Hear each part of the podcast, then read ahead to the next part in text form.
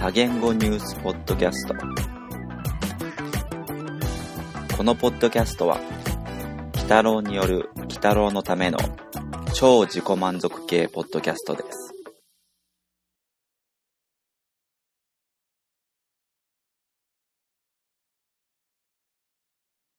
English News Five killed, four hurt as limo catches fire on San Francisco Bridge. A stretch limousine carrying nine women caught fire while crossing a bridge over the San Francisco Bay on Saturday night, killing five of the passengers and injuring four others, police said on Sunday.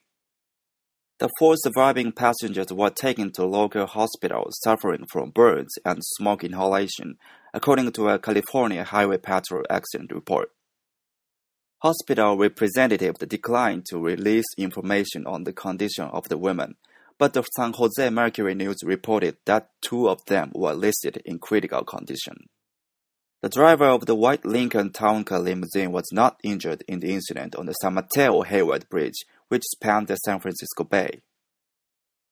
A CHP spokesman said he could not confirm a report in the Mercury News that the women were part of the bridal shower and that the bride was among the deceased The San Mateo County coroner could not be reached for comment. According to the CHP report, the limo was traveling westbound on the bridge on Saturday night when it caught fire for unknown reasons. There was no indication that the vehicle had been involved in an accident.